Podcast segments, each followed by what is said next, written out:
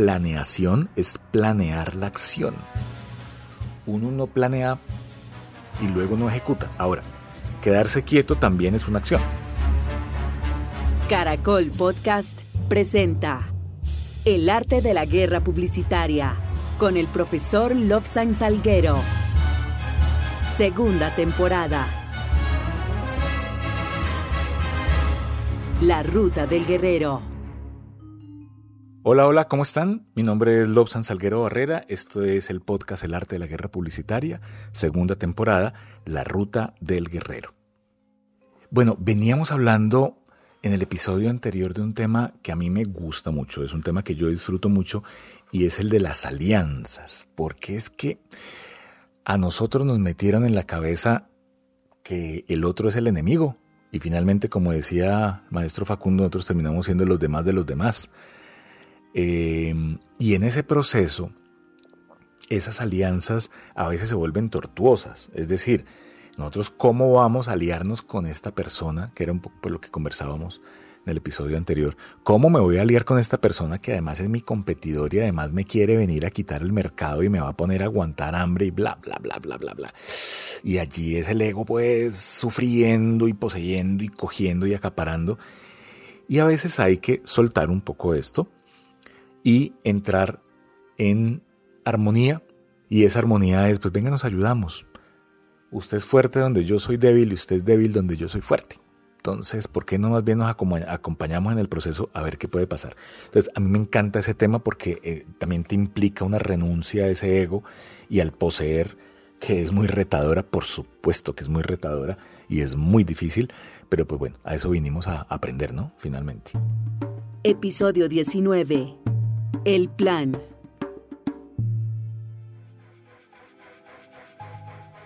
Entonces, después de que uno termina las alianzas y que ya uno tiene, digamos, en este punto su inventario claro, ya uno tiene el mapa, ya uno sabe dónde está estrecha la vaina, uno ya tiene claro en este punto, por ejemplo, la brújula, para dónde va, cuál es su motivación.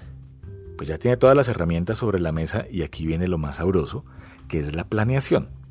La planeación tiene una cosa mágica y es que es una palabra que es compuesta, ¿no? Si la abrimos un poco, planeación es planear la acción. Ojo, planeación es planear la acción. Uno no planea y luego no ejecuta. Ahora, quedarse quieto también es una acción. ¿Sí? Si lo vemos así, entonces yo voy a hacer toda mi planeación y mi decisión es que me voy a quedar quieto. Está bien, eso se puede hacer. Eso es el resultado de su planeación. Es decir, no toda planeación implica un movimiento. No toda planeación implica una ejecución de cosas. Uno también puede planear hibernar. Y eso es importante tenerlo en cuenta porque además en nuestro carácter latino, sí, creo que lo tenemos claro todos, a nosotros nos enseñaron a hacer. Haga, haga, haga, haga, haga, haga. Y hay que madrugar. Y el que madruga Dios le ayuda. Y entonces hay que hacerle todos los días y, y trabajar, trabajar, trabajar. Y eso fue lo que nos enseñaron. Pero resulta que cuando hacemos la mirada hacia Oriente, en Oriente nos dicen, tranquilo, puede reflexionar, puede parar. Cuando vemos zonas europeas donde comienzan su trabajo a las 9, 10 de la mañana y son mucho más rentables que nosotros, entonces uno dice, ah carajo, la cosa no era de trabajar todos los días de sol a sol necesariamente, sino de hacer otro tipo de trabajo, de estructura de trabajo. Y eso implica que haya una planeación. ¿Por qué? Porque como estamos diciendo que planeación es planear la acción, pensemos en este guerrero que ha venido haciendo todo este proceso interior, que ya tiene claras las alianzas, que tiene todo esto que habíamos dicho, lo tiene aquí como sobre la mesa Espero que en su bitácora, en su cuaderno, no se les olvide, es muy importante el cuaderno, por favor, en serio. La bitácora es la que te permite luego devolverte y decir, venga, yo, ¿qué, qué decisión fue la que tomé en, en la brújula? Entonces, rin se devuelve uno en su bitácora y llega ahí y dice, ah, aquí está. No me toca comenzar a inventar otra vez desde cero, porque es que eso sí es muy, muy, muy, muy, muy malo. Llegar a un punto ya previo a la batalla, que es como esa ejecución, y que te toque otra vez desde cero, pues ya lo hiciste, se supone que ya hiciste la tarea. Entonces cuando llegas a la planeación, abrís tu cuaderno, este guerrero abre su bitácora y dice, ok, comienza a organizar todas las fichas para poder armar el muñeco, para poder armar la ejecución. Y allí es donde nos paramos. Allí es donde nos paramos como, como gerentes o como emprendedores. Ojo que esto no aplica solamente para las empresas.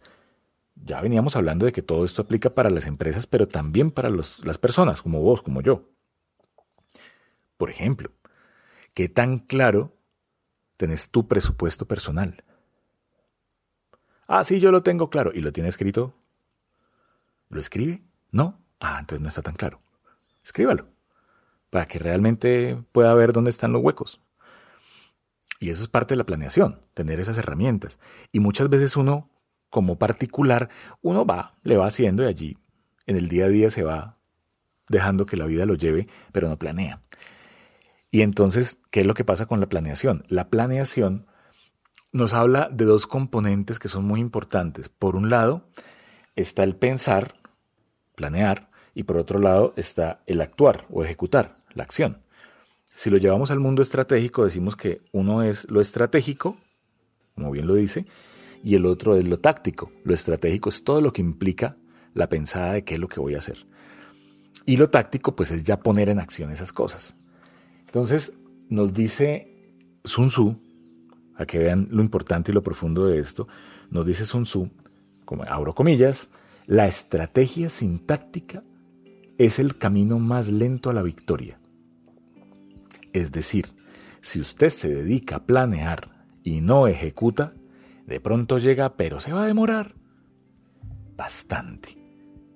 ¿Por qué? Porque es que se queda en la pensadera y allí aparece una frase muy, muy, muy de los estadounidenses y es la parálisis por análisis. Parálisis por análisis. Y es esta gente, que también le puede pasar a usted, me ha pasado a mí, que se queda pensando en un proyecto y le da la vuelta y le da la vuelta, investiga, va, viene y entonces por decir algo dice, uy, esa esquina está buenísima para montar un restaurante de comida mexicana y entonces va, investiga, cotiza, piensa, mide, pesa, googlea, va y le pregunta al vecino y cuando uno se lo encuentra en la calle le pregunta, oye, ¿cómo va tu restaurante de comida mexicana? Ya casi, ya casi, ya espéreme, que ya casi. Y volvés y le preguntas y te lo vuelves a encontrar con la misma hasta que tin, alguien abre un restaurante de comida mexicana. Pues no, es la persona de la que estamos hablando, vos, yo, un tercero. Y entonces uno se lo encuentra y dice, hey, mira, finalmente abriste el negocio. No, eso es de la competencia, fue que me filtraron la información. Pues nada, la información estaba allí. La posibilidad estaba allí y vos te demoraste. Vos te demoraste porque te quedaste pensándola mucho tiempo. O de pronto, como lo vimos por allá en el mapa, o de pronto, cuando tomaste la decisión, el mercado no estaba ya tan chévere, porque te demoraste mucho en el proceso. Entonces de pronto llegas, pero cuando llegas ya se te ha pasado esa ventana temporal de oportunidad y pues ahí es cuando se desperdicia.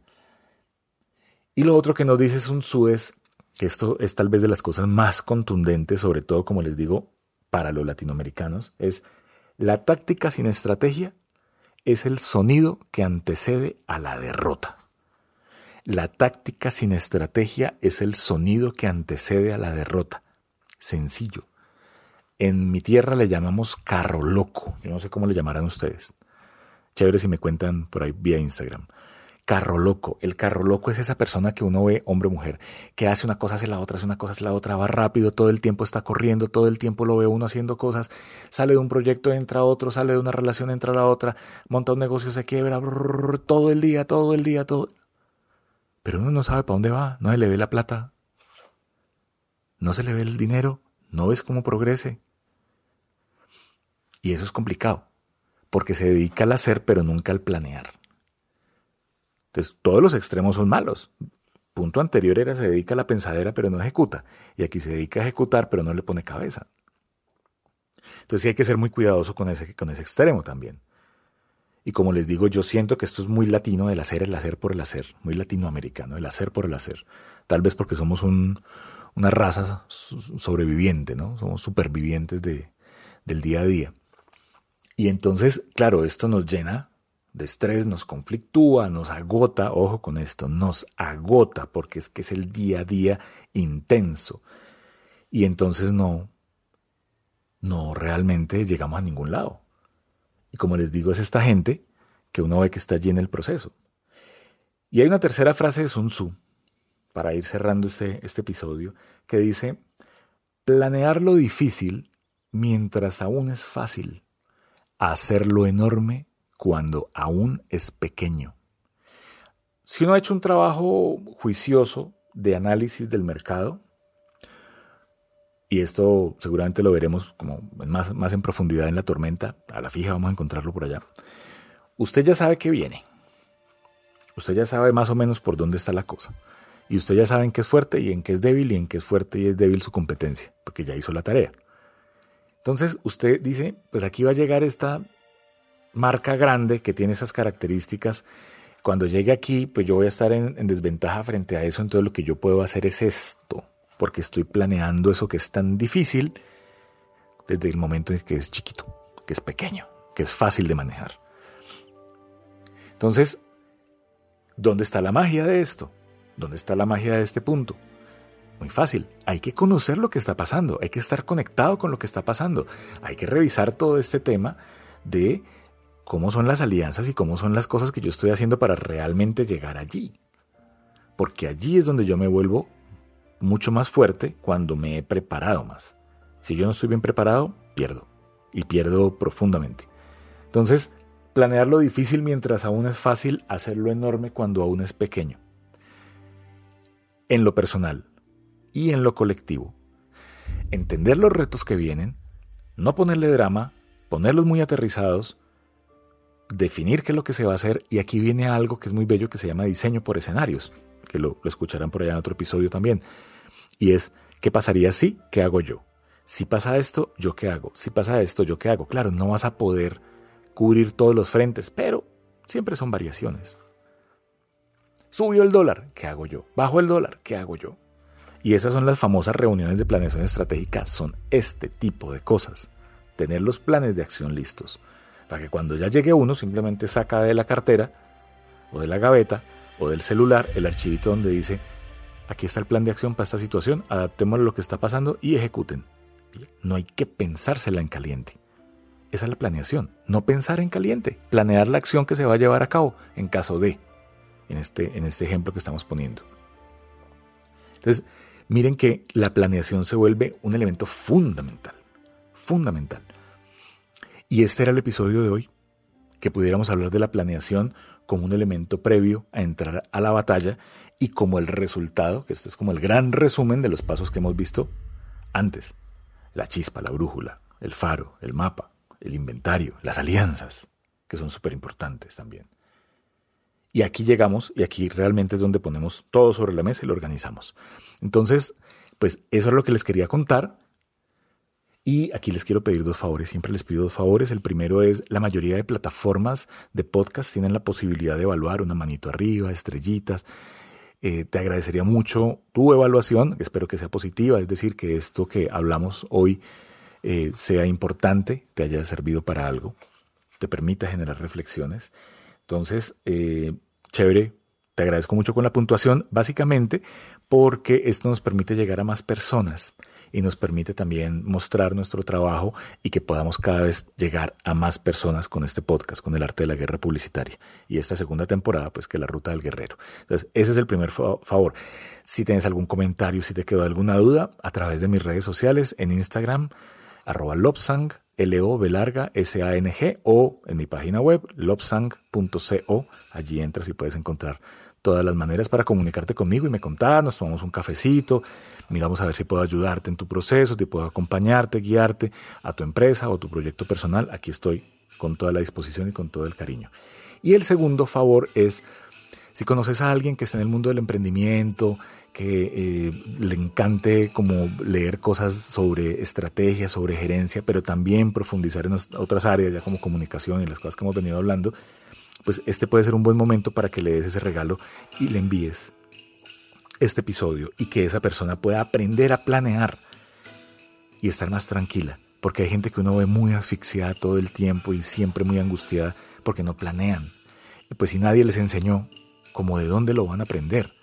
Entonces, ese es el objetivo de este podcast, enseñar. Enseñar y dar estas herramientas. Entonces, por favor, compártelo. Y bueno, esto era lo que quería conversar con ustedes hoy. Espero que estén muy bien, espero que todo funcione bonito y nos seguimos escuchando en el próximo episodio. Ojo, no te lo vas a perder porque llegamos a la batalla. ¿Listo? Nos escuchamos. Chao. Caracol Podcast, el arte de la guerra publicitaria. Encuéntranos en Instagram como arroba y envíanos tu mensaje.